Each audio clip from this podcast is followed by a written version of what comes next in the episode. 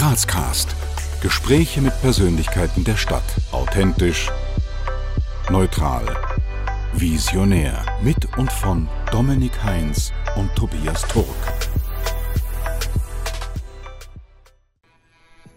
Herzlich willkommen zu Grazcast. Heute präsentieren wir euch eine ganz besondere Folge. Denn wir als Format, als Grazcast, beschäftigen uns in erster Linie mit Persönlichkeiten mit Bezug zur Stadt Graz.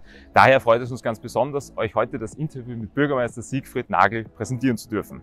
Wir wünschen euch viel Spaß und vor allem gute Unterhaltung.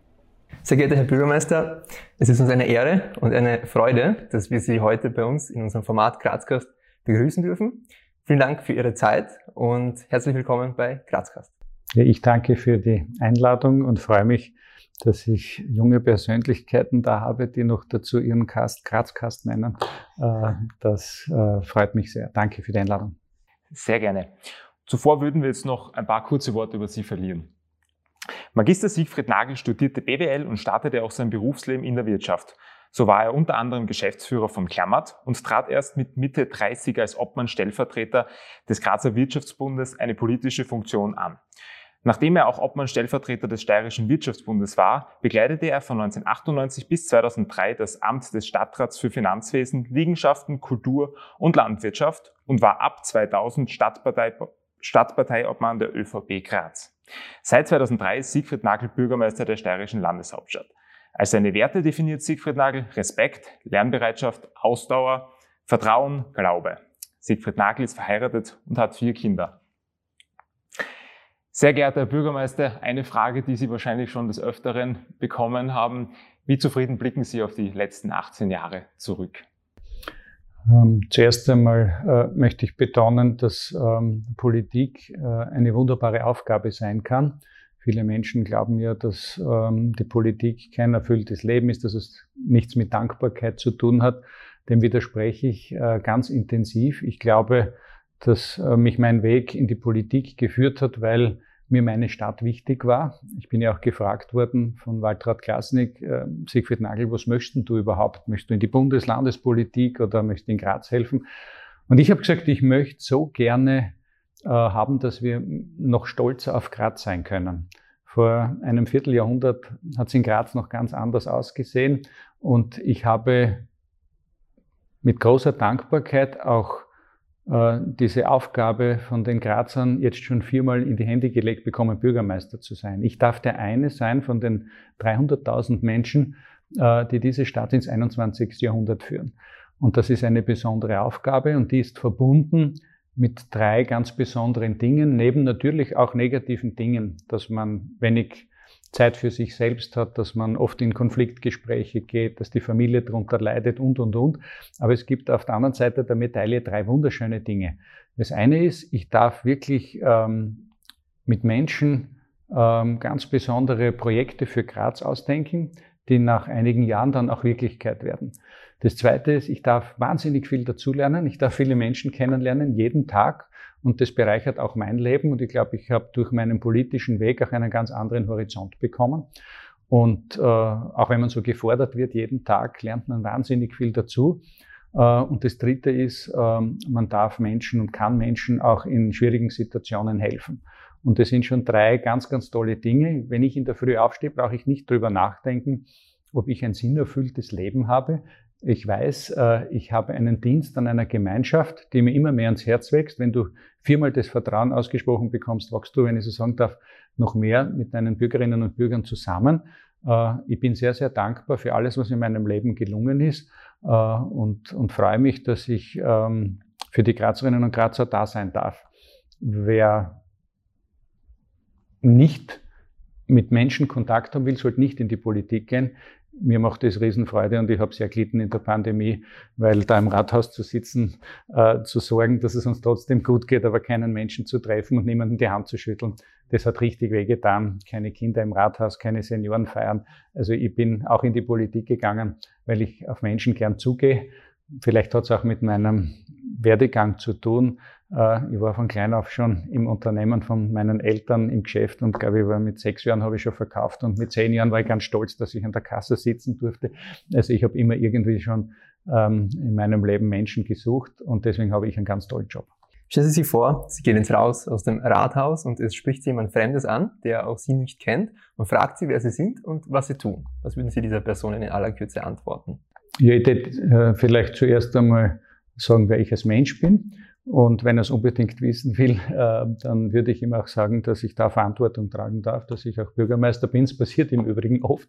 Ich werde sogar äh, bei den äh, Fremdenführungen, also bei den Stadtführungen, wenn unsere Touristen da sind, in die Führung, die Stadtführung gleich eingebunden, wenn ich gerade äh, über den Hauptplatz, über die Herrengasse gehe und die Fremdenführerinnen, für die mich gut kennen, sagen dann immer, und das ist unser Bürgermeister und da bin ich schon im Gespräch mit denen. Also es passiert mir tatsächlich relativ oft, letzter Zeit natürlich nicht, aber Gott sei Dank kommen auch schon wieder die ersten Touristen. Wir haben in unserem Format zwei kurze Runden von spontanen Entweder-Oder-Fragen, muss aus dem Bauch heraus antworten. Auto, Öffis oder Fahrrad? Auto. Frühaufsteher oder Abendmensch? Extremer Abendmensch. Schlossberg Bahn oder Schlossberg Treppe? Schlossberg Lift. Punsch trinken am Hauptplatz der Christkindlmarkt oder Sonnenliegen in der Augartenbucht? Sonnenliegen in der Augartenbucht. Kasematten oder Dom im Berg? Hm, schwere Frage. Schlossbergplateau. Nutella-Brot mit oder ohne Butter? Ähm, Nutella pur und Brot mit Butter. Ganz zu Beginn habe ich jetzt schon ein paar Key Facts Ihres Werdegangs kurz dargelegt. Äh, würden Sie aber uns vielleicht noch einmal Ihren Werdegang aus persönlicher Sicht und Ihre eigenen Erfahrungen aus eigener Sicht wiedergeben? Ähm, ich bin aufgewachsen in Graz in einer ganz, ganz tollen Familie. Ich habe drei Geschwister.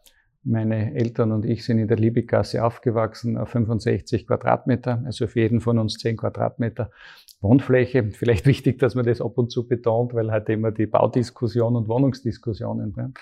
Ähm, ich habe in die Elisabeth-Volksschule gehen dürfen. Ich habe in Lernhardt als Ministrant in der Kirche gedient mit vielen, vielen Freunden. Ich habe jeden Tag ganz viel Fußball gespielt. Fußballverein hat mir mein Vater nicht zugestanden, hat er mir nicht erlaubt, aber wir haben uns einfach getroffen. Es waren so viele Kinder in unserem Bezirk äh, Geidorf und wir haben äh, alle Sportplätze ähm, einfach erobert und dort einen ganzen Tag gekickt. Ich bin dann zu den Pfadfindern gekommen, bin ins Lichtenfels Gymnasium gegangen, vier Jahre, ähm, dann in die Handelsakademie gewechselt, weil mein Vater gesagt hat, du wirst ja einmal die Firma übernehmen und ähm, habe dann in der Handelsakademie von der vierten in die fünfte geheiratet meine erste Tochter bekommen, maturiert schon mit einer zweiten Tochter, Militär absolviert, Betriebswirtschaft studiert, im Unternehmen schon mitgeholfen.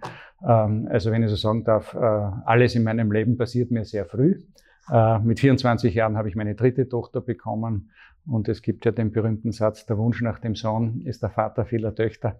Und so bin ich äh, dann auch noch mit 42 noch einmal Vater geworden von meinem Sohn Maximilian, der jetzt im 16. Lebensjahr ist und äh, für eine glückliche Ehe mit meiner Andrea, habe eine Großfamilie und lebe sie. Das stärkt mich auch. Die steht auch zu mir, was ganz wichtig ist. Ähm, ich habe dann als Unternehmer äh, auch durch meinen Vater gebeten, angefangen in der Kaufmannsgemeinschaft mitzuwirken, mich in der Wirtschaftskammer auch zu engagieren. Und da bin ich dann mit Politik in Kontakt gekommen. Uh, irgendwann bin ich angerufen worden von Christian Buchmann, der gesagt hat, du, wir brauchen noch einen Zählkandidaten auf der Liste, darf ich dich dazuschreiben für die Landtagswahl, die letzte Landtagswahl von Josef Greiner uh, 1995 und ich habe gesagt, ja, schreib mir auf, es weiß ja jeder, wo ich hingehöre. Uh, es haben einige Parteien dann um mich gebuhlt, sogar Jörg Haider war mal zwei Stunden in Graz, um mit mir zu reden, ob ich nicht ähm, auch für ihn äh, in sein Team kommen möchte und mit ihm arbeiten möchte. Ich habe das äh, nach zwei Stunden aber dankend abgelehnt. Ich bin vom Liberalen Forum damals umworben worden und ähm, habe dann äh, letzten Endes äh, in, nach einem Gespräch mit Waltraud Glasnik mich entschieden, für die Volkspartei, eine Partei der Mitte da zu sein, die verbinden kann, nach rechts und nach links. Ich glaube, die Mitte ist im Leben für jeden gut, äh, nicht nur politisch, sondern überhaupt möglichst in der Mitte zu bleiben, Balance zu halten, zu verbinden und ähm, bin dann im Jahre 98 äh, auch auf den Listenplatz 2 der ÖVP gekommen, hinter Helmut Strobel, den ich immer als großen schwarzen Bruder bezeichnet habe. Und äh, er und Alfred Stingl haben mich äh, durchaus sehr geprägt in diesen ersten Jahren als Stadtrat. Äh, ich habe ja alles mir gewünscht. Sie haben es auch aufgezählt, was Unternehmer brauchen. Ich wollte die Finanzen, die Beteiligungen, also alle Firmen der Stadt, die Liegenschaften, das Gewerbeamt, also all die Dinge, die Unternehmer brauchen und durfte mitarbeiten am Kulturhauptstadt-Jahr-Projekt 2003. Das war eine ganz tolle Zeit, diese fünf Jahre.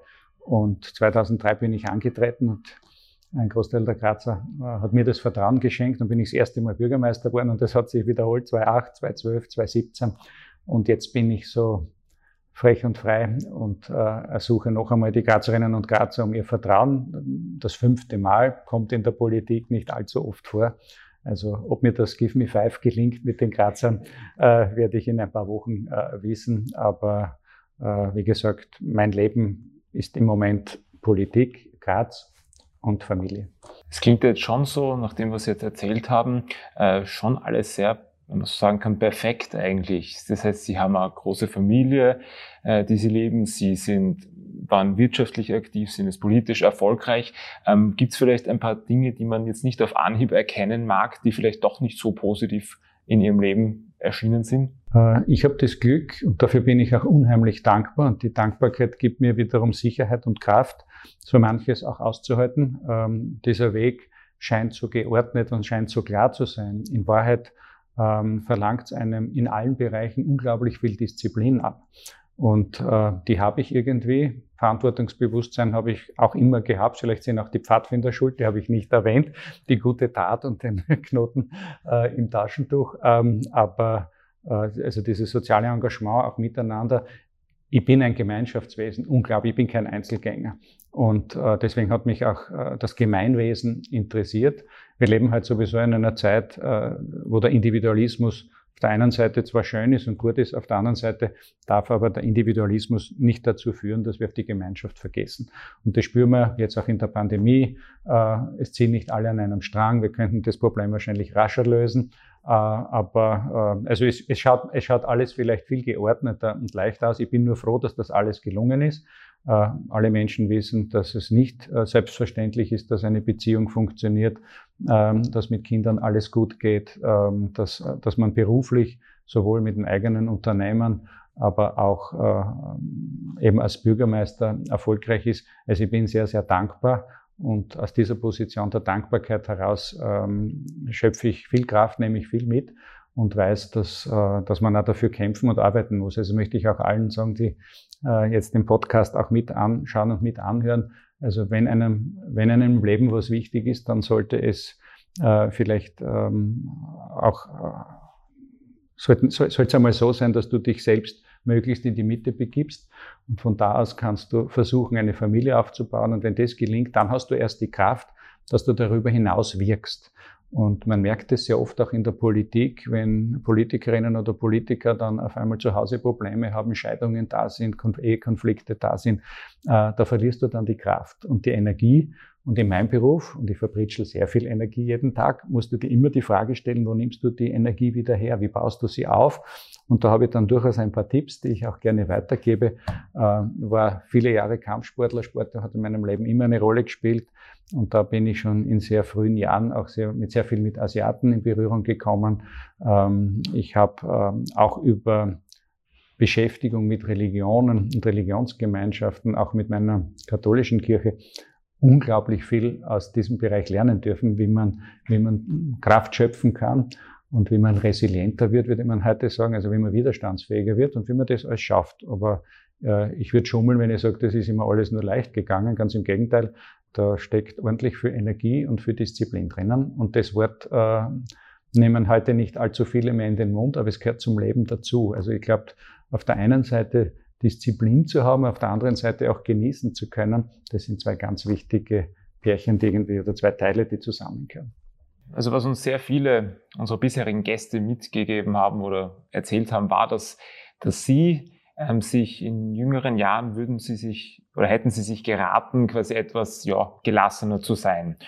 Da jetzt stelle ich mir bei Ihnen erst recht die Frage, wenn man die Verantwortung für eine ganze Stadt hat, wie schlaft man dann ruhig in der Nacht? Ähm, also äh, zu, zum ersten, äh, was Verantwortung anbelangt, äh, ist es schön, dass ich weiß, dass ich diese Verantwortung nicht alleine trage. Ich bin Teil eines demokratischen politischen Gesamtsystems. Ähm, ich, ich habe viele Mitbewerber in der Politik, aber ich habe auch viele die mich tragen und die in meiner Partei zu mir stehen. Ich bin seit dem Jahr 2000, also jetzt schon über 21 äh, Jahre bin ich jetzt schon Parteiobmann. Das war nicht immer selbstverständlich und schon gar nicht in der ÖVP. Da hatten wir, hatten wir ordentlich holprige Zeiten. Äh, das heißt, die Leute tragen mich. Äh, das ist schon mal wichtig. Und ich weiß, dass neben den politisch Verantwortlichen, mit denen ich sehr viel auch gemeinschaftlich erledigen kann. Manchmal streiten wir, es gehört dazu, wir haben Meinungsverschiedenheiten. Ich wünsche mir sogar den Dialog, ich wünsche mir auch den Diskurs, ich wünsche mir ähm, dann auch Kompromisse oder Konsense, das ist natürlich das Schönste. Aber ich weiß noch was darüber hinaus, wie viele Menschen mit mir mitarbeiten, damit das Leben hier in Graz gelingen kann. Und glauben Sie mir, ich gehe sehr oft abends heim und bin unheimlich glücklich und dankbar, dass es so friedlich ist, dass die Straßenbeleuchtung funktioniert, dass äh, alle Menschen das bekommen haben, äh, dass die Rettung noch da ist, wenn es sein muss.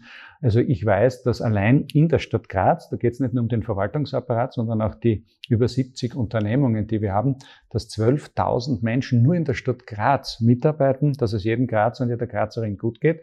Und dann gibt's noch viele andere, war heute in der Früh beim Ausmustern von drei Lehrgängen, äh, drei Gruppierungen der Polizei, sind halt wieder äh, fast 80 Polizistinnen und Polizisten ausgemustert worden. Wir haben ihnen gratuliert zu ihrem Abschluss.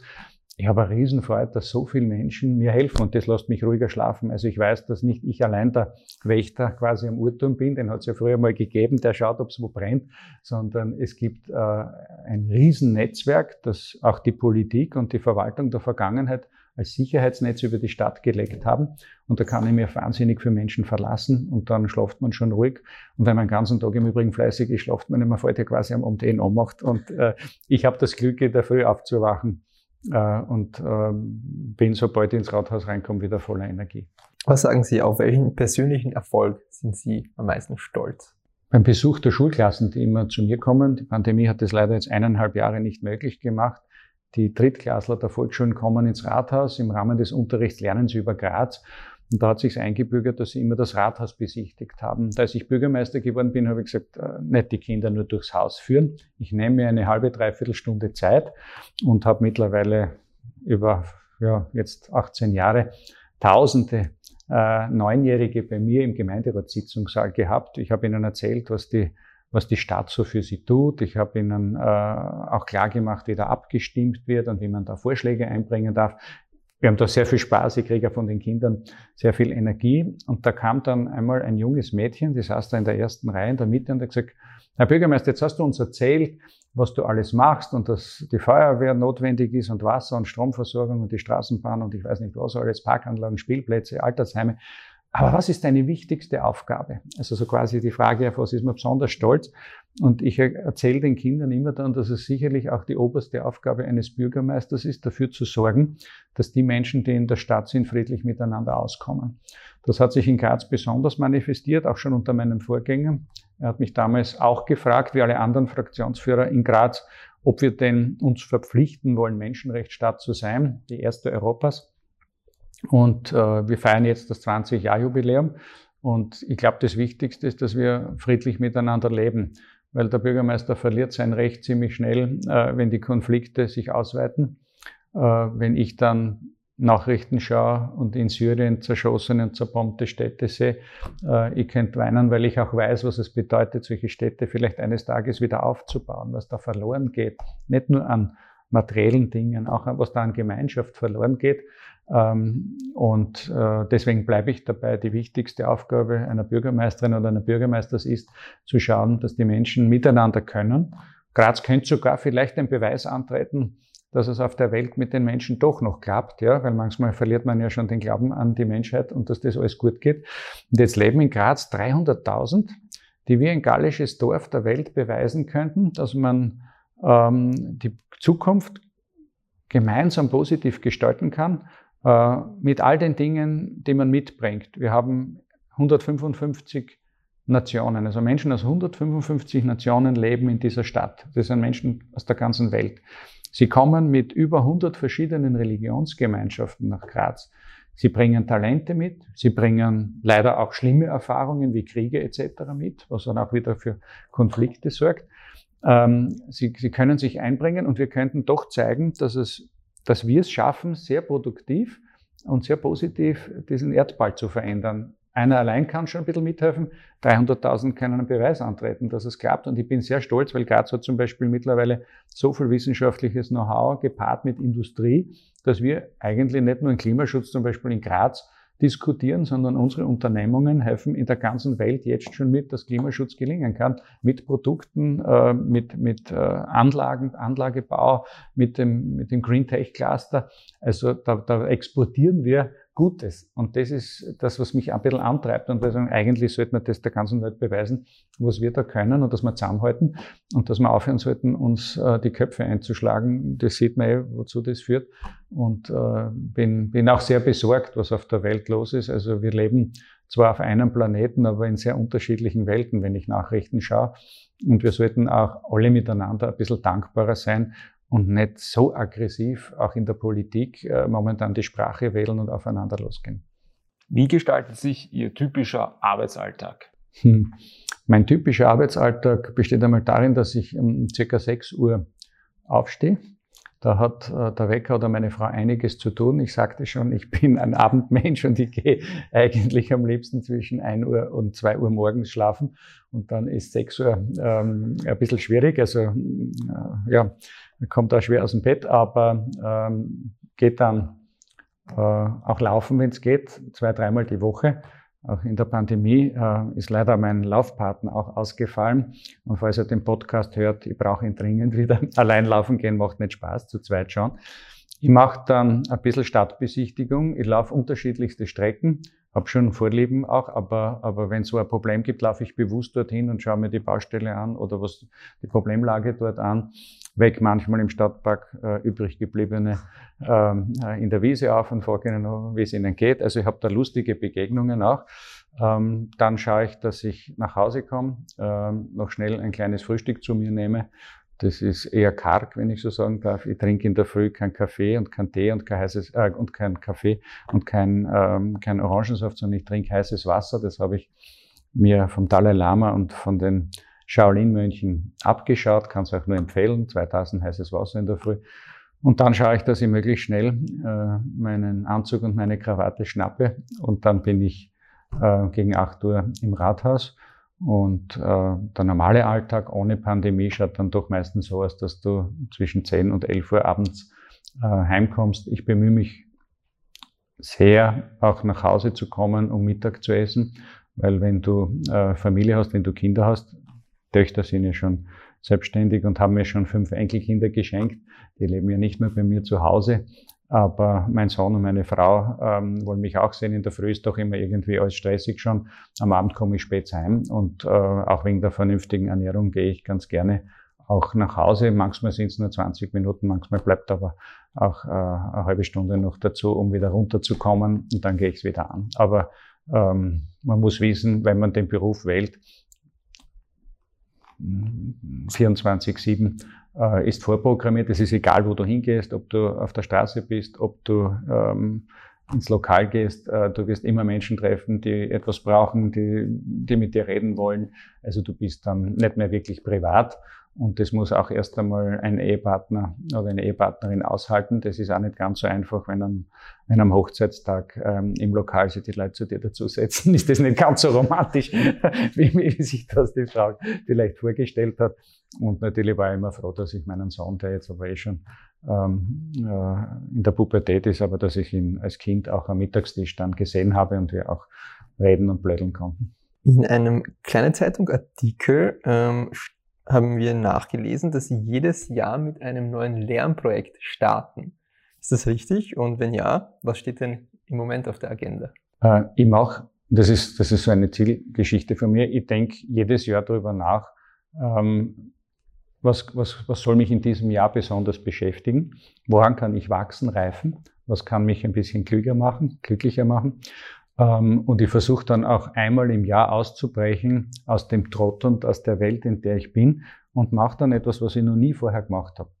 Und da waren spannende Dinge dabei. Einmal äh, mühe ich mich ab, indem ich ein, äh, einen, einen, einen Zen-Kurs besuche und einmal ähm, wirklich ein paar Tage nur meditiere und mich makrobiotisch ernähre. Im nächsten Jahr mache ich einen Imkerkurs. Dann fahre ich einmal auf den Berg Athos, um äh, ins Kloster oder die Klöster dort zu erleben und die Orthodoxie. Äh, Im darauffolgenden Jahr fahre ich nach Grottenhof und mache einen Käsekurs äh, und schaue mal, ob mir es gelingt, einen guten Hartkäse herzustellen. Also es, es ist immer irgendwas dabei, einmal im Jahr, äh, wo ich ein bisschen ausbreche und mich mit was Neuem anfreunden will und schauen, ob ich da Freude dran habe. Äh, außerdem lernt man viel. Also ich nehme ein Beispiel her. Es ist so einfach, den Kühlschrank aufzumachen, ein Stück Käse zu essen. Es ist auch einfach, das Honigglasel aufzumachen. Aber mal zu wissen, wie viel Mühe da drin steckt in dem Produkt, ähm, das tut mir gut und das würde, glaube ich, vielen Menschen gut tun, was die Wertschätzung von Produkten anbelangt. Was sagen Sie nach 18 Jahren im Bürgermeisteramt? Was ist Ihre Vision für die Stadt Graz oder auch darüber hinaus? Also ein bisschen habe ich es ja schon ähm, verraten. Äh, auf der einen Seite ist meine Vision, dass sich Graz gut entwickelt und dass wir der Welt zeigen, was wir drauf haben, aber dass wir auch friedlich miteinander können. Ähm, die, der Grund, wieso ich in die Politik gegangen bin, war einfach, ich wollte haben, dass wir noch viel Stolz auf Graz sein können, dass wir das mit Freude herzeigen können. Und das Schöne ist ja, wenn wir dann Besuch kriegen, wir Grazer sind ja und bleiben kritisch und das passt nicht und das passt nicht. Aber wenn dann äh, die Kongressgäste da sind und ich sie ähm, im Schlossberg-Restaurant empfangen darf und sie die Gastronomie und unsere guten Produkte genießen lasse und wenn sie runterschauen auf eine geordnete, äh, kreative und schöne Stadt, da sagen wir schon viele, ähm, hat eine enorme Lebensqualität, könnte mir vorstellen, hierher zu ziehen. Ähm, und das höre ich dann schon ganz gerne, dass ein bisschen Neid mit dabei ist und dass wir es gut machen. Ich bin oft ganz frech. Ich sage zum Beispiel, ja, es ist ganz einfach, wenn Sie äh, Regen erleben wollen, dann gehen Sie nach Salzburg. Wenn Sie Wind erleben wollen, gehen Sie nach Wien. Wenn Sie die Sonne erleben wollen, dann kommen Sie nach Graz. Aber mir geht es einfach ein bisschen darum, dass wir das wertschätzen da, und dass wir gut miteinander leben. Das ist, glaube ich, der Auftrag. Und, und äh, jetzt ins 21. Jahrhundert, in diese äh, in dieses Jahrhundert zu gehen, das so stark von Veränderungen geprägt ist und so schnell, das ist schon sehr spannend. Äh, versucht da die richtigen Weichenstellungen zu finden. Ähm, man muss manchmal größer denken, das erlaube ich mir auch. Bin manchmal ja verschrien als der, der sehr viele Visionen hat. Entschuldigen wir mich dafür sicher nicht, dass ich einen Ideenreichtum habe, äh, sage ich auch immer meinen politischen Mitbewerbern, denen das nicht passt und die dann gleich anfangen, Unterschriften sammeln, das wollen wir nicht und das wollen wir nicht. Aber ich habe schon ein bisschen einen Blick hinaus in die Welt und was unser Auftrag ist. Und ich glaube, ich bin glaubwürdig, auch als Vater und Großvater. Mein Auftrag ist schon dafür zu sorgen, dass die nächste Generation Chancen vorfindet äh, in einem noch viel stärkeren und schnelleren Wettbewerb. Da sitzen zwei junge Männer, aber äh, ich weiß nicht, wie viele Menschen ihr noch erleben werdet, aber unsere Enkelkinder, meine Enkelkinder, werden auf dieser Welt 10 Milliarden Mitmenschen haben und damit auch Mitbewerber. Und da ist es schon ganz wichtig, einmal hinauszuschauen, wie entwickeln sich andere Städte und muss und, und soll bei uns immer alles gleich bleiben. Oder müssen wir nicht auch wirklich die Ärmeln aufkrempeln und schauen, dass wir mithalten können äh, und dass wir auch schauen, dass Menschen in der nächsten Generation täglich Brot haben. Und ich glaube, wir haben den Schlüssel für die Zukunft längst entdeckt in Graz. Und da bin ich mir mit der ganzen Stadtregierung eigentlich eins und auch mit dem Gemeinderat. Wir haben entdeckt, was, das, was der wichtigste Wert für die Zukunft von Graz ist. Und das ist Bildung, Ausbildung, Wissenschaft, Forschung, Kreativität, Kunst und Kultur. Ja, einfach alles hinterfragen, neugierig zu sein, das liegt eh in unserer DNA. Der Steirer, der möchte äh, ununterbrochen alles neu erfinden. Wir haben einen Erfindergeist, der unglaublich ist. Und das ist jetzt das Erfolgsrezept. Also wir haben, wir haben Industrie und Betriebe zusammengebracht mit, mit den Wissenschaftlern, mit den Kreativen. Und das funktioniert, da kriegen wir die Wertschöpfung. Und wenn das Geld aus der ganzen Welt auch nach Graz geht, haben wir da die Chance, ein besseres Leben anzubieten, auf das Soziale nicht zu vergessen und auf Infrastrukturen nicht zu vergessen und, und, und. Also das ist der Weg, den ich für Graz ausgesucht habe. Und ich arbeite sehr gerne mit der UNESCO zusammen. Wir haben eigentlich drei Schienen mit der UNESCO. Die UNESCO ist ja die Schwesternorganisation der UNO, an die ich nicht ganz so glaube. Äh, die intelligente Schwester ist die UNESCO. Und wenn man bei der UNESCO United Nation und Organization als Buchstaben wegtut, dann bleiben noch drei Buchstaben über und die sind ESC und die stehen für Education, Science and Culture. Also sie stehen genau für das, was ich vorhin gesagt habe, für Wissenschaft, Bildung, Kultur. Und wer ganz genau aufpasst, weiß, dass ich auch die Figuren, die Allegorien unter dem Rathausbalkon nach vielen Jahren der Abwesenheit wieder nachbilden habe lassen und sie wieder raufgehoben habe. Da steht auf der rechten Seite, wenn man aufs Rathaus schaut, ein Mann mit Bart, Ambus und Hammer, der steht für die Industrie. Auf der linken Seite steht ein Mann mit Waden zu seinen Füßen und einer offenen Hand, der steht für den Handel, also für die Handelsstadt Graz. Aber die zwei wichtigen Säulen in der Mitte, damals schon gegendert, 1893, als das Rathaus zum dritten Mal umgestaltet wurde, stehen zwei Damen. Und die zwei Damen, die eine steht für die Wissenschaft und die andere steht für die Kunst und Kultur. Und wenn die miteinander tanzen, wenn die Figuren miteinander tanzen, ähm, dann geht's uns gut und ähm, das ist vielleicht ein schönes Bild. In den letzten Jahren ist ja sehr viel in Graz, ähm, hat sich viel verändert, ist viel entstanden, ähm, ist auch viel gebaut worden. So, jetzt ist äh, Kritik daran Ihnen sicher nicht fremd. Äh, wir fragen Sie aber dennoch, ähm, was entgegnen Sie Kritikern, die behaupten, dass in Graz zu viel gebaut wird, aber vielleicht auch noch im Konkreten, dass in Graz zu viel mit Beton gebaut wird und nicht beispielsweise mehr auf Holz Wert gelegt wird. Dann fange ich gleich mit der letzten Frage an. Die Stadt Graz wird momentan ganz stark besucht von Architekturstudenten, von Menschen aus der Industrie, weil es keinen Standort gibt, wo die, Stadt, die städtische Verwaltung so viel mit Holz baut wie in Graz. Ich kann das nachweisen. Wir haben die letzten Jahre unheimlich äh, investiert in den Bereich von Krabbelstuben und Kindergärten und Schulen und die werden de facto alle aus Holz gebaut. Wir haben begonnen, Gemeindewohnungen in Graz zu bauen, aus Holz mehrstöckig. Das war in Österreich gar nicht üblich. Ich bin selbst noch nach England gefahren, um zu schauen, wie es die machen, weil die Feuervorschriften und so weiter, das waren sehr kompliziert, du durftest gar nicht. Auch diesen Weg haben wir geebnet. Wenn Sie sich die letzten äh, Bauten unserer Seniorenheime anschauen, dann werden Sie feststellen, sie sind alle aus Holz gebaut. Das heißt, wir versuchen diesen nachhaltigen Werkstoff, wo wir auch den Holzcluster haben, immer intensiver auch umzusetzen bei unseren eigenen Bauten. Ähm, dass in der Stadt viel gebaut wird, ist klar. Ich habe heute begonnen, dass ich mit 10 oder 11 Quadratmetern aufgewachsen bin. Heute noch dazu in einer Familie. Ähm, heute leben in Graz über 50 Prozent Single-Haushalte. Das hat damit zu tun, dass es in Graz sowohl viele Ältere gibt, die oft schon alleine sind, und auf der anderen Seite sehr viele Studenten gibt, die noch gar keinen Partner gefunden haben. Aber über 50 Prozent der Bevölkerung von Graz leben alleine. Und die leben meistens nicht auf 11 Quadratmetern, sondern die Ansprüche sind gewaltig gestiegen. Das heißt, wir brauchen ein Mehr an Flächen und an Wohnraum. Und wenn Sie dann auch noch wissen, dass in der Zeit, seitdem ich Bürgermeister bin, allein die Hauptwohnsitze von Graz um 80.000 Menschen angewachsen sind in einem Zeitraum von 18 Jahren, dann erklärt sich von selbst, warum gebaut wird. Aber wir bauen in Graz, im Übrigen im Gemeinderat Stadtentwicklung, Flächennutzungsplan fast immer alles einstimmig. Im Wahlkampf schreit natürlich jeder und sagt, da gibt's einen Schuldigen. Das halte ich aus, ja. Ähm, aber äh, wir haben ja die besten Experten, äh, was Stadtplanung und Stadtentwicklung anbelangt, auch internationale Expertise, und die sagen immer dasselbe. Die Städte, die urbanen Räume sind zu verdichten. Das ist ein schreckliches Wort, weiß ich. Das heißt, sie sind höher zu bauen.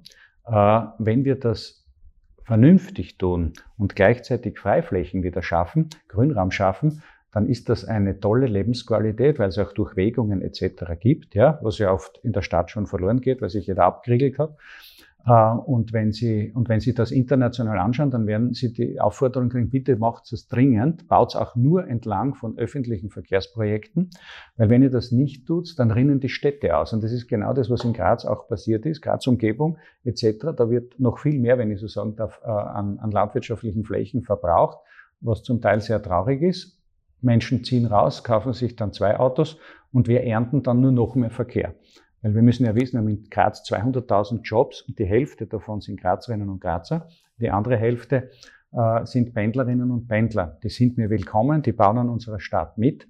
Äh, die haben sich allen Respekt verdient. Aber das Verkehrsproblem wird immer größer und an dem wollen wir arbeiten. Wir gehen da jetzt interessante Wege. Ich habe mit dem Land Steiermark, mit dem Herrn Landeshauptmann und seinem Stellvertreter ähm, habe ich ein 100 Millionen Paket allein für den Radverkehr für die nächsten zehn Jahre ausverhandelt. Die Präsentation der Ergebnisse werden jetzt bald kommen. Da sitzen auch Experten dran. Und ich war auch so frei und habe über unsere Holding eine Gesellschaft gegründet, äh, diese MUM, moderne urbane Mobilität abgekürzt. Heute wird alles abgekürzt auf einen Buchstaben, also MUM. Ähm, und für die MUM brauche ich viel MUM mit 3 M. Ähm, äh, ich habe nämlich den Mut gehabt zu sagen, ich glaube, wir kommen mit Straßenbahnen und unseren Bussen nicht aus, sondern ich glaube, wir müssen jetzt doch einmal drüber nachdenken, wie wir diese Pendlerströme etc. verringern. Was hat mich gestört? Ich bin jetzt de facto ein Vierteljahrhundert mit dabei in der Stadtpolitik. Alle paar Jahre beschließen wir das Verkehrskonzept und dann sind wir ganz stolz, dann schreiben wir rein, wir wollen von wir wollen den, den Mobilitätsmix, also wie die Grazer unterwegs sind und die Gäste, wir wollen das verändern und wir wollen mehr öffentlichen Verkehr, mehr Radverkehr, äh, wenn geht auch mehr zu Fuß gehen und weniger Individualverkehr. Und jetzt haben wir in den letzten zehn Jahren 1,3 Milliarden Euro habe ich reingesteckt ähm, äh, mit, der, mit der Holding in den Ausbau des öffentlichen Verkehrs. Und witzigerweise ändert sich nicht der Modal Split, diese Aufteilung im öffentlichen Verkehr, den benutzen nur 18 Prozent, 19 Prozent und nicht mehr. Und das seit Jahren. Und jetzt haben wir seit Jahrzehnten, muss ich sagen, jetzt nicht viel mehr. Die Stadt wächst, also prozentuell wachsen wir nicht. Natürlich in Fahrten wachsen wir, aber wir kommen nicht auf 30, 40 Prozent. Wien hat einen öffentlichen Verkehrsanteil von 36 Prozent. Habe ich gesagt, so, ich will dort auch hin und deswegen möchte ich, dass einmal unabhängig von Politik und Verwaltung Experten, Universitätsprofessoren, der TU und so weiter darüber nachdenken, was Graz braucht, was machen wir falsch. Und das Ergebnis war spannend. Die haben gesagt, ihr macht vieles richtig, aber in einem Punkt macht es einen Fehler. Es werden immer mehr Gäste hereingeschaufelt mit S-Bahn, mit Bundesbahn, mit GKB, mit Landesbussen, mit Bundesbussen. Das ist alles toll, aber die werden nicht schnell genug weiter befördert. Und dafür braucht es eben eine neue äh, Ebene. Und das, Sie haben uns empfohlen, nicht eine Seilbahn oder was zu benutzen, sondern auch eine Metro zu bauen, zwei Metrolinien. Äh, Murzer Aufschrei, das ist im Übrigen immer das Gleiche, wenn ich was mache, gibt's zuerst, ein, zuerst werde ich belächelt, jetzt trat er wieder durch oder jetzt hat er wieder Luftschlösser, oder? Das ist, das ist Amen im Gebet, das musst du in der Politik wissen, das kommt so. Dann wirst du bekämpft, dann gehen wir Unterschriften sammeln, was können wir dagegen tun, damit das ja nicht passiert. Und zum Schluss beim Bandeldurchschneiden stehen die gleichen dir und haben gesagt, wir waren immer auch dafür. An das muss man sich in der Politik gewöhnen. Äh, und jetzt sind wir genau bei der Phase, mit dem Lächeln ist vorbei, mit dem Bekämpfen hat es begonnen. Und ich war diesmal vielleicht ähm, auch meinem Alter schon geschuldet etwas milder als sonst, weil ich bin ein Witter im Sternzeichen und wenn einer sagt, das geht nicht, dann will ich es immer gleich beweisen.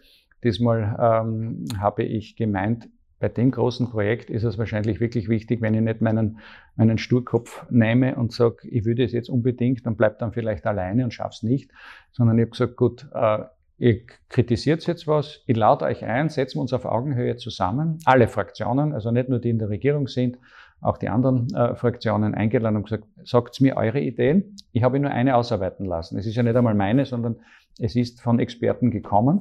Äh, und jetzt bitte ich euch, wenn ihr Ideen habt, bringt es ein. Dann setzen wir uns zusammen, schauen uns fair an, wer die beste Idee hat, also der beste Wettbewerb, wenn ich so sagen darf. Und dann stemmen wir bitte dazu. Und ich bin sehr, sehr glücklich, dass der Herr Landeshauptmann, aber auch sein Stellvertreter, der für den Verkehr zuständig ist, gesagt haben, Sigi Nagel, ich glaube, du bist da richtig, weil in zehn Jahren stemmen wir wirklich im Verkehr. Ja, und ähm, Wien hat, wie gesagt, 36 Prozent. Der Bund zahlt immer in Wien mit bei jeder U-Bahn. Das ist im Übrigen jetzt ein 50er-Jubiläum gewesen letztes Jahr. Also die Steirer und wir Grazer haben 50er mitzahlt, dass in Wien die U-Bahn funktioniert. Jetzt wäre es schön, wenn die Wiener einmal mitzahlen, dass in Graz die U-Bahn funktioniert. Und das geht aber nur, indem ich den Bund ins Boot hole. Das darf ich aber nicht, weil es gibt äh, ein Reglement, sogenannte 15, Artikel 15a Vereinbarungen, die dürfen nur Länder mit dem Bund abschließen. Ich bin aber nur eine Stadt, ein Bürgermeister. Ich darf mit dem Bund sowas nicht abschließen. Und deswegen bin ich sehr dankbar, dass die beiden Landeshauptleute und das Land Steiermark gesagt haben, das Verkehrsproblem von Graz müssen wir angehen. Und äh, auch der Bund sich jetzt committed hat, die Frau Bundesministerin Gewessel, auch das Finanzministerium, der Bundeskanzler haben gesagt, in einem, in einer, äh, in einem Papier, das wir jetzt als Steiermark-Paket erst verkündet bekommen haben, die Grazer sollen das jetzt fertig entwickeln. Wenn sie wissen, was sie genau wollen, dann werden wir mithelfen und es soll auch einmal zu einer 15a-Vereinbarung kommen. Also ich gehe das jetzt gemächlich an äh, und ich weiß, dass wir das brauchen werden, 2030, weil wir werden die Straßenbahnen und Busse nicht einmal mehr durch unsere Gassen bringen, äh, weil die auch im Individualverkehr stecken bleiben.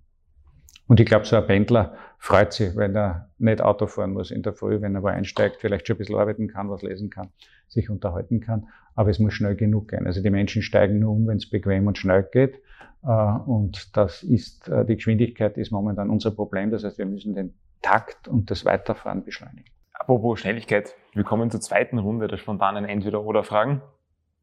GRK oder Sturm? GRK. 80-10 oder 80-20? Leben du in 80-10, arbeiten durch sehr stark für 80-20. Bier oder Wein? Wein. Aufsteigern oder Krazathlon? Aufsteigern. ich schaff's nicht mehr, den Krazathlon. Aber ist Aufsteigern auch anstrengend. Blabutsch oder Schöckel? Ähm, ich bin mehr am Schöckel, arbeite aber sehr an der Entwicklung des Blabutsch. Der oder das Teller? Der Teller. Bei der nächsten Frage, da haben Sie das jetzt ähm, ja schon öfters angeschnitten, aber trotzdem vielleicht nochmal kompakt zusammengefasst. Wie tragen Sie jetzt in Ihrer Rolle als Bürgermeister von Graz dazu bei, die unterschiedlichsten Facetten unserer Stadt mitzuformen? Ähm, habe ein sehr schönes Beispiel im Moment. Ich habe vor drei Jahren gesagt, es ist an der Zeit, dass Graz jedes Jahr ähm, ein besonderes Thema bespielt. Wir haben vergangenes Jahr das Kulturjahr wieder gehabt. Ähm, wir haben heuer das Sportjahr. Und ich nehme jetzt das Kulturjahr als Antwort her. Ich habe die Künstlerinnen und Künstler gebeten, mir zu sagen, wie die Grazerinnen und Grazer im Jahr 2030 leben wollen. Wir sind sehr stolz, auch äh, Günter Riegler als Kulturstadtrat, dass sogar die Biennale in Venedig unser Thema aufgenommen hat weil ähm, da war jetzt das Thema, wie, wollen wir, wie, wie, wie wir leben wollen. Ähm, das heißt, ich habe die Kreativen, die Kunstschaffenden, die Wissenschaftler gefragt, red's mit den Grazern, äh, macht's Programme und sagt's mir dann, wie die Zukunft ausschauen soll. Und ich glaube, man kann äh, als Bürgermeister zwar auch eigene Ideen haben, das soll auch so sein, aber ich glaube, es ist auch wichtig, dass du ähm, genau hinschaust, aber auch genau hinhören kannst. Also das Zuhören gehört zum Bürgermeister genauso. Und äh, da kann ich nur sagen, ich freue mich jetzt auf die Ergebnisse des Kulturjahres, weil ich werde so manches, was da drinnen steht, auch wieder, äh, wenn die Grazerinnen und Grazer mir das Vertrauen aussprechen sollten, in ein Regierungsprogramm packen. Also Bürgerbeteiligung ist wichtig. Wir haben in Graz sehr viel davon und nicht nur das Kulturjahr, sondern wir haben sogar einen eigenen Bürgerinnenbeirat. Wir haben klare Grundsätze, wie Bürgerbeteiligung ausschauen soll. Und ich bin sehr stolz, weil es ist heuer sogar gelungen, das erste Mal ein Bürgerinnenbudget zu machen. Das heißt, da werden Ideen eingebracht von den Bürgern. Dann wird äh, geschaut, ob das wirklich umsetzbar ist von der Verwaltung. Und dann stimmen die Grazer darüber ab, was sie gerne haben wollen. Und da sind spannende Projekte immer wieder dabei. Was würden Sie Ihren 18-jährigen Ich heute raten? Ähm, mach's wieder so. Ähm, folge den Ratschlägen deines Vaters. Mein Vater war ein sehr toller Mann, ein sehr weiser Mann. Er fällt mir eigentlich sehr. Und der hat zu mir gesagt, ähm, Siegfried, lass die Tür immer einen Spalt breit offen. Du wirst dich wundern, was in deinem Leben dir alles geschenkt wird. Das heißt, mein Vater hat immer gesagt, mach nie die Türen zu. Sei bereit für das, was kommt, äh, sei offen dafür. Und das äh, würde ich jedem jungen Menschen raten. Und ich habe das gemacht. Dadurch ist mein, mein Leben ganz anders geworden, als ich es ursprünglich geplant habe gibt ja den berühmten Satz, Leben ist das, was dir zustößt, während du anderes planst. Ähm, ich würde äh, mir auch zurufen, ähm, bleib wirklich flexibel. Ähm, das ist so wichtig im Leben.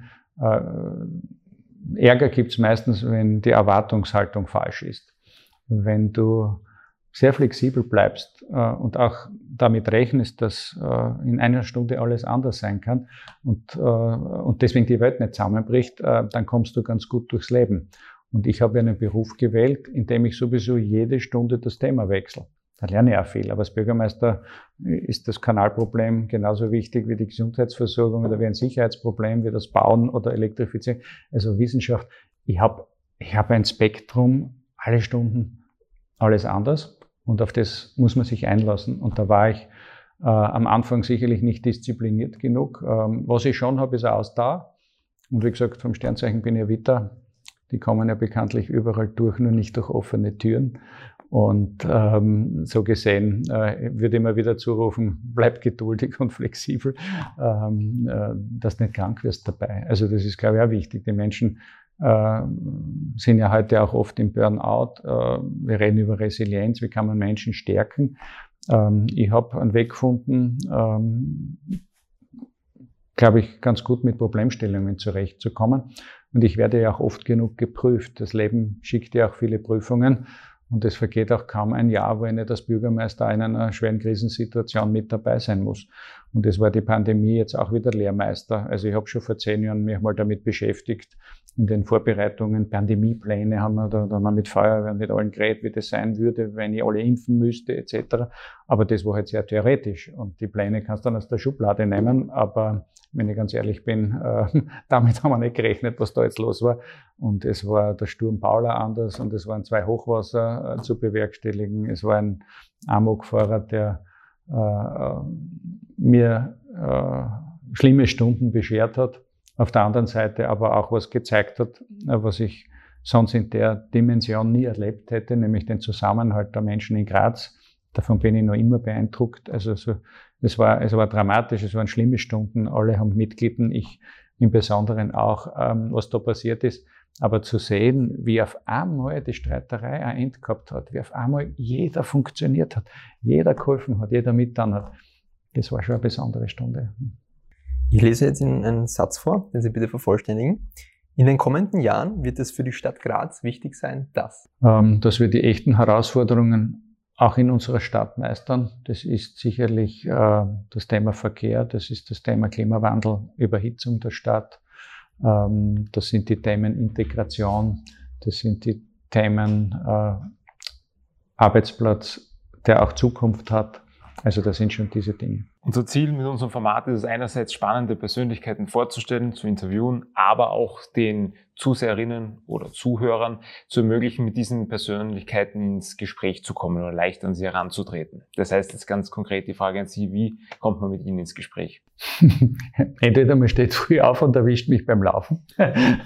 Ähm, die zweite Geschichte ist ein bisschen schwieriger, weil ich ja jeden Tag zwischen 700 und 900 E-Mails bekomme und ich nicht einmal in der Lage bin, persönlich alles zu beantworten. Deswegen bin ich auch froh, dass ich sehr viele Menschen habe, die mir dabei helfen. Es ist gar nicht schaffbar mehr. Ähm, aber selbstverständlich, äh, wenn es ganz wichtig ist, ähm, auch einfach einen um einen Termin ansuchen. Das geht nicht immer in der Geschwindigkeit, wie man es braucht. Und wenn es wirklich brennt, aber auch den Mitarbeiterinnen bei mir im Büro zu sagen, wir helfen mir jeden Tag äh, ganz spontan und ganz schnell, weil es ja oft notwendig ist. Äh, erst vorgestern hat mich wieder eine Frau angesprochen, die mich im Park erwischt hat und gesagt, Herr Bürgermeister, ich habe die Delogierung, können Sie mir nicht helfen? Äh, ich habe mit ihr gesprochen und gesagt, warum haben Sie eine Delogierung? Sagt sie, ja, es wegen meiner, wegen der Ruhestörung und angeblich auch wegen Dingen, die nicht stimmen. Und dann ist das gleich los, aus ihr rausgekommen. habe ich gesagt, wenn ich Ihnen jetzt hilf, glauben Sie, ähm, wird das besser werden, weil wenn Sie jetzt aus einer Wohnung rausfliegen, weil es da eine Ruhestörung durch Sie gibt, ähm, also da musst du dann auch schon äh, ein Commitment mit ihr treffen. Aber jeden Tag wünsche, es, es sind so viele, die an mich herangetragen werden. Und ähm, ich habe einen großen Ordnungssinn, ich habe einen sehr großen Aktenkoffer. Ich nehme auch abends fast immer alles mit heim. Ich kann am Abend nicht immer alles bearbeiten, aber ich habe zumindest einmal alles halbwegs geordnet bei mir. Ähm, äh, wir versuchen zu helfen. Ich habe Gott sei Dank einen, einen, einen Riesenstab und tausende Menschen, die mithelfen, dass Graz gelingt. Das möchte ich da einmal heute wieder sagen. Ich bin äh, froh von der Reinigungskraft bis zum Polizisten und von der Krankenschwester ähm, äh, bis zum Rettungsmann, vom Verwaltungsbeamten ähm, bis zu dem Mann, der in der Kanalisation dafür sorgt, dass es in Graz auch funktioniert. Ähm, das ist ein Riesenteam und da habe ich durchaus auch, glaube ich, was einbringen können, weil ich bin ein Betriebswirt, Unternehmer und die Stadt zu managen ist schon was anderes, als vielleicht irgendwo Nationalrat zu sein und über ein Gesetz nachzudenken. Also ich bin leidenschaftlicher Kommunalpolitiker. Was würden Sie jetzt schon gegen Ende hin ähm, unseren Zuseherinnen und Zuhörern zum Schluss gerne mitgeben? Helft mir mit, dass Graz gelingt. Ähm, schaut's nicht weg, sondern schaut's hin, wenn es Probleme gibt. Äh, und nehmt vielleicht auch wieder ähm, alles so, wie es für einen Österreicher gehört, ähm, äh, mit ein bisschen Humor und ein bisschen lockerer. Und es gab einmal eine wunderbare äh, Operettenaufführung in Graz. Äh, ich glaube, es war Walzertraum und da geht es in der Geschichte darum, dass ein, äh, ein österreichischer Offizier in eine preußische Familie einheiratet und der und die Braut äh, hätte der Cousin auch gern gehabt. Und dieser Cousin unterhaltet sich mit dem Brautvater und sagt, meine Güte, warum muss die einen Österreicher heiraten? Und dann kommen die so ins Gespräch. Ich weiß nicht, ob es zum Stück gehört oder ob das in Graz dazugekommen ist, aber ich habe so lachen müssen, weil es den Unterschied zwischen Deutschland und Österreich so hervorhebt. Und äh, die, die da sagt er, ja, stell, wenn die vor einem komplexen Problem stehen, weißt du, was die sagen? Sagt er, nein, was sagen sie? Ne? Sagt er, schauen wir einmal. Ja, sagt, stell dir vor, die sagen, schau mal mal. Sagt, ja, weißt du, was die noch sagen? Ist eh wurscht. Ja, und das hat irgendwie für mich so diesen, diesen Österreich auch ausgemacht. Wir nehmen momentan alles so viel ernst. Ja, die Welt geht immer gleich unter. Ja, und ich glaube, was wir wieder kriegen müssen, ist eine gewisse Leichtigkeit, aber ein bisschen ein Blick auch hinaus äh, und ein Vergleich. Und da bitte ich alle darum, das vielleicht einmal auszuprobieren wieder, äh, dann mit dem, mit dem, ja, mit diesem Humor, geht wahrscheinlich vieles leichter und das sind auch meistens die Rezepte, die ich von den 100-Jährigen bekomme, die durch viel schwierigere Zeiten gegangen sind. Ja, also wenn es mit, ja, mit so vielen Leuten geredet, die, die waren im Krieg, die waren in Stalingrad, die, die haben alles verloren, ganze Familien und alles und denen bin ich mit 90, 100 Jahren begegnet und die waren fröhlich und ich kann euch nur sagen, entscheidet euch zumindest ab dem 50. Geburtstag, so habe ich gemacht, kein griesgrämiger Alter zu werden, sondern einer, mit dem man gern spricht äh, und mit dem man auch äh, lustige Stunden erleben kann. Das ist ein Ziel von mir. Ja, und zum wirklichen Abschluss haben wir noch ein paar offene Sätze, die Sie bitte vervollständigen. Ihr Lieblingsort in Graz ist? Ist und bleibt der Schlossberg. Als echter Grazer, als echte Grazerin muss man zumindest einmal.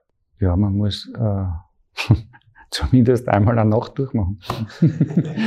Was die meisten Grazer, Grazerinnen nicht wissen, ist das. Dass Graz so voller Geheimnisse steckt und ich lebe jetzt seit 58 Jahren in Graz, ich bin da geboren. Ich bin Bürgermeister und war, ich weiß nicht bei wie vielen Veranstaltungen, Wohnungen, Häusern etc., aber es vergeht keine Woche, wo ich nicht wieder Neues entdecken kann in unserer Stadt. Das heißt, du musst nicht dauernd Weltreisen machen. Schaut euch Graz einfach einmal an äh, zu Fuß, mit dem Fahrrad, wie auch immer, kommt mit den Leuten ins Gespräch. In Graz kannst du wahnsinnig viel entdecken. Und Ihre letzte WhatsApp-Nachricht war? Meine letzte WhatsApp-Nachricht war, ich komme halt nicht zum Mittagessen nach Hause. Herr Bürgermeister Nagel, wir sind am Ende. Vielen Dank für Ihre Zeit. Danke für die ganzen Einblicke. Es war für uns unheimlich interessant und ja, sind wir jetzt sehr stolz drauf, dass wir Sie dabei gehabt haben. Ja, danke vielmals. Ich wünsche euch mit dem Podcast und auch unternehmerisch und persönlich alles Gute und danke fürs Zuhören. Das war's mit der heutigen Folge Grazcast mit dem Bürgermeister Siegfried Nagel. Wir hoffen, das Interview hat euch gefallen. Lasst uns eure Meinung in den Kommentaren da. Liked uns, abonniert uns und seid auch das nächste Mal wieder mit dabei. Bis zum nächsten Mal. Wir danken euch fürs Abonnieren, Kommentieren und Teilen. Bis zum nächsten Mal bei Grazcast.